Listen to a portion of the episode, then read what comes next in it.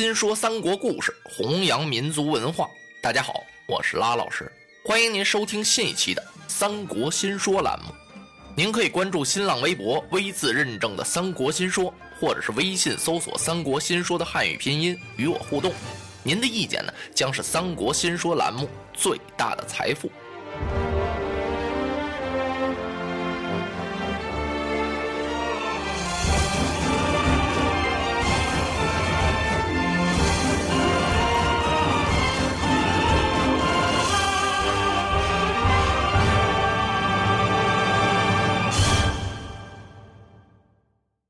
李儒被董卓赶出了相府。李儒一想，我呀，我回家吧。我李儒从此回家闭门不出，弄二两酒一喝，什么事儿也不管了。董卓，你爱怎么地怎么地。董卓是说走就走啊，他骑着皇帝的逍遥马，貂蝉在后边坐着车，大队车仗啊，往外这么一走，文武百官。都来相送啊！吕布正站在高处往这边看呢，貂蝉看见他了。啊，吕布那看我呢。好，貂蝉吩咐把车帘卷起，卷起车帘。貂蝉往车外这么一探身，看了吕布这么一眼，这一眼可了不得呀！情人眼赛加减呢。这一眼呀，差点把吕布给看得坐到地上。随后，貂蝉用这袖子一掩脸面，他就装出了哭的样子，那意思他太难过了。现在我就要和将军你分离了，不知何日再得相逢。这最可恨的呀，就是那老贼董卓呀。貂蝉这俩手是连抹眼泪带比划，这一忙活，把吕布都给忙活晕了。等车仗已经走出去老远了，吕布，这才由打那高坡上下来。他望着貂蝉去的方向，轻轻的叹了一口气：“唉，啊，吕温侯何故在此望尘兴叹呢？”嗯，吕布一听，这谁呀？他手扶佩剑，转脸这么一看，原来是司徒大人王允。王允手里啊拄着一根棍子，哎呀，司徒，你这是从何处来呀？文侯，近来老夫身有小恙，抱病在家。今天听说相国去梅屋城，我是前来送相国，才看见了将军。将军呐，你不保着相国去梅屋，为何是站在这里长吁短叹呢？不瞒司徒大人。我正在为令爱貂蝉而叹。哎呀呀！王允大吃了一惊。其实他心里很清楚，文侯呀，如此说来，相国把貂蝉已经带到了梅屋。正是。哎呀！王允一跺脚：“老相国呀，你怎么能做出这样禽兽之事呢？”温侯，此地不是讲话所在，随我到府下一叙。司徒拉着吕布啊，回到府中备酒款待。喝着酒，吕布就把凤仪亭的事儿啊，跟王允又说了一遍。其实王司徒早已经知道了，可他呀，听了吕布这番话，还是顿足捶胸，摇头叹气呀。老相国这个事情做的可太不对了。他霸占了我的女儿，霸占了将军你的妻子，这人们能不议论吗？要是议论起来，即使与相国脸面没有什么，只是老夫与将军你，唉，我也提不到话下，我也是一块朽木了。只是将军你乃盖世英雄，这好说。不好听啊！吕布听到这儿是拍案而起，啪！起杀我也！王司徒吓坏了，赶快站起来给吕布施了个礼。啊，温侯啊，方才我这句话说的有点太莽撞了，将军你可不要往心里去啊。我也是一时着急，说了这么两句话。哎。司徒大人，这与您何干呢？是老泽实在欺侮太甚呐！我要不是念父子之情，我早就杀了他。嗯，王司徒听到这儿啊，摇了摇头。将军此言差矣，请你恕我直言呐。相国对将军如果有父子之情，他能够父霸子期吗？要有父子之情，他能在凤仪亭前用画戟刺将军你吗？再又说了，相国姓董，将军姓吕呀。哎呀呀！吕布一听，司徒大人说的对，多谢大人提醒。我吕布堂堂英雄好汉，怎么能够郁郁久居人下？我是誓杀老贼。报此夺妻之恨！哎呀，吓得王允站起来就把吕布的嘴给捂住了。将军住口，这话可说不得呀！一旦要传出去，我王允必遭灭门之祸呀！哎，大人，你怕他何来？奉先所说并无戏言呐，我不是说假话呢，这是真的呀。王允看了看吕布，他心想：吕布这个人啊，反复无常啊，我应该再进一步用话激激他。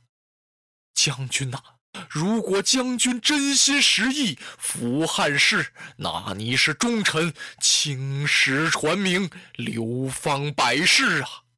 将军若是助董卓，你就成为了反臣，是宰之十笔。遗臭万年呐！大人言之有理。吕布不住的点头。虽是这样，王允还是不放心。他摇了摇头：“哈啊，办这么大的大事，谈何容易呀！将军，我看这个事情就叫他作为罢论吧。”哎呀，吕布差点哭了，心里说。这是司徒不信我呀！他一回身，苍啷把宝剑抽出来了，照着自己的左臂呀，噗就是一剑，呲一下子，那血呀就窜出去了，叫刺臂为誓。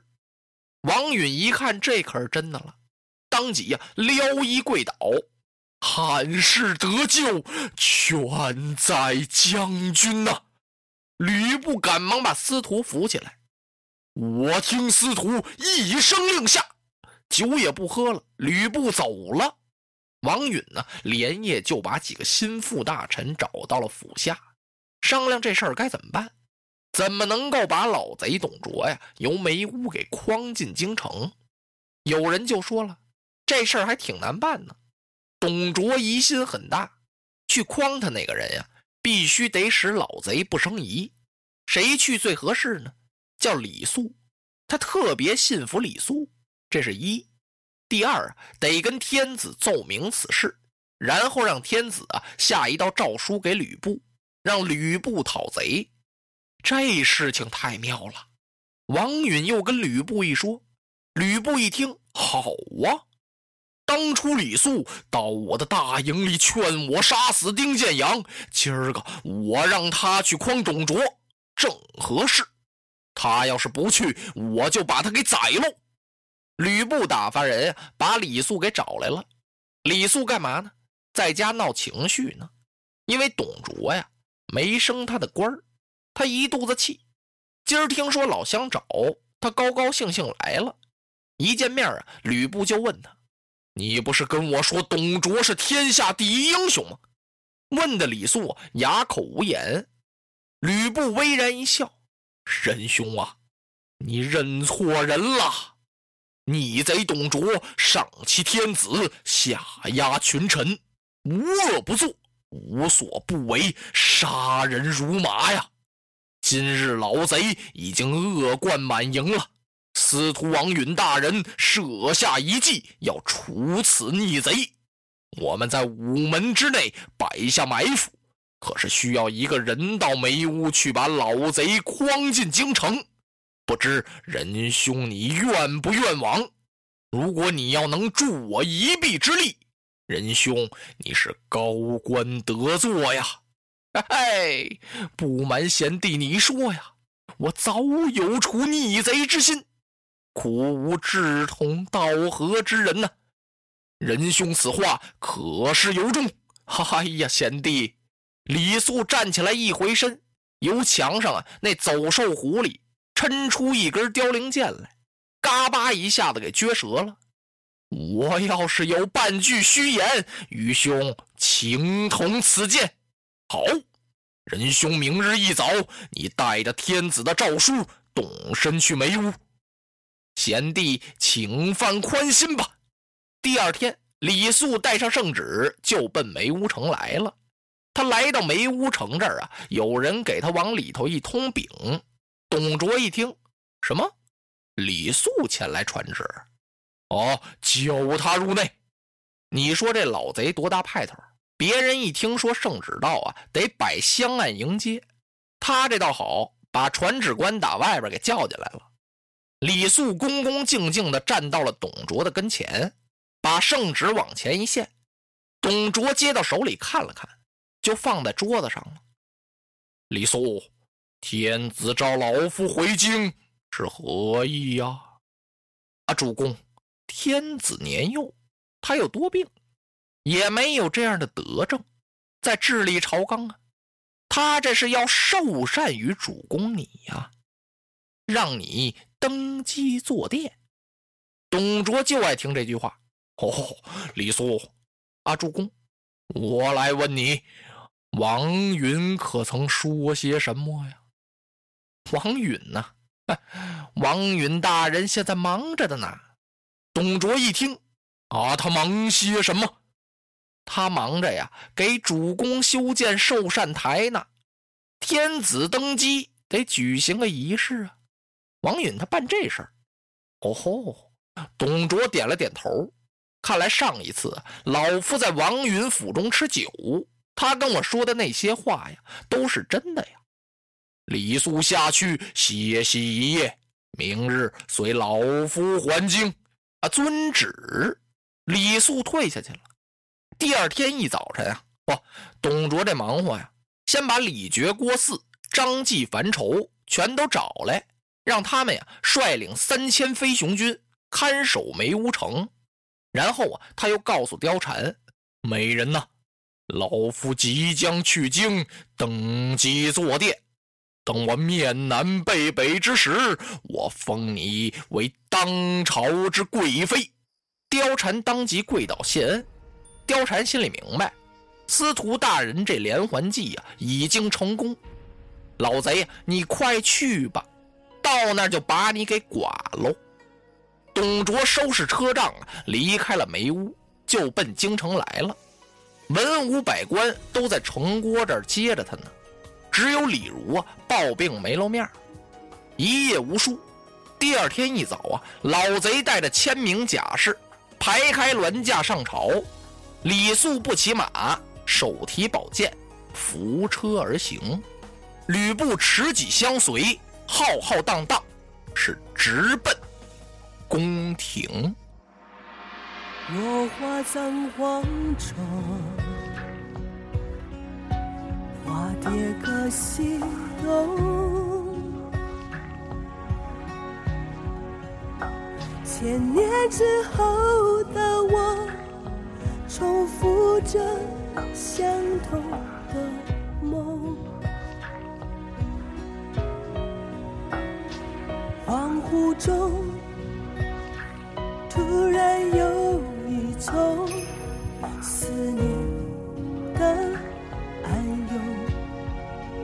空气里微风浮动，与众不同的香浓，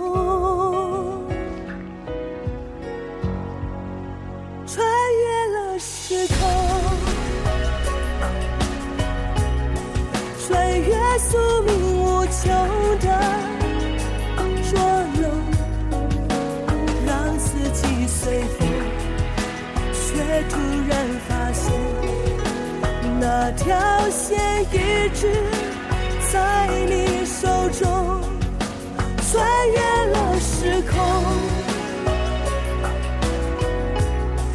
穿越前生残留的疼痛，隔世的相拥，唤起我心中沉睡多年。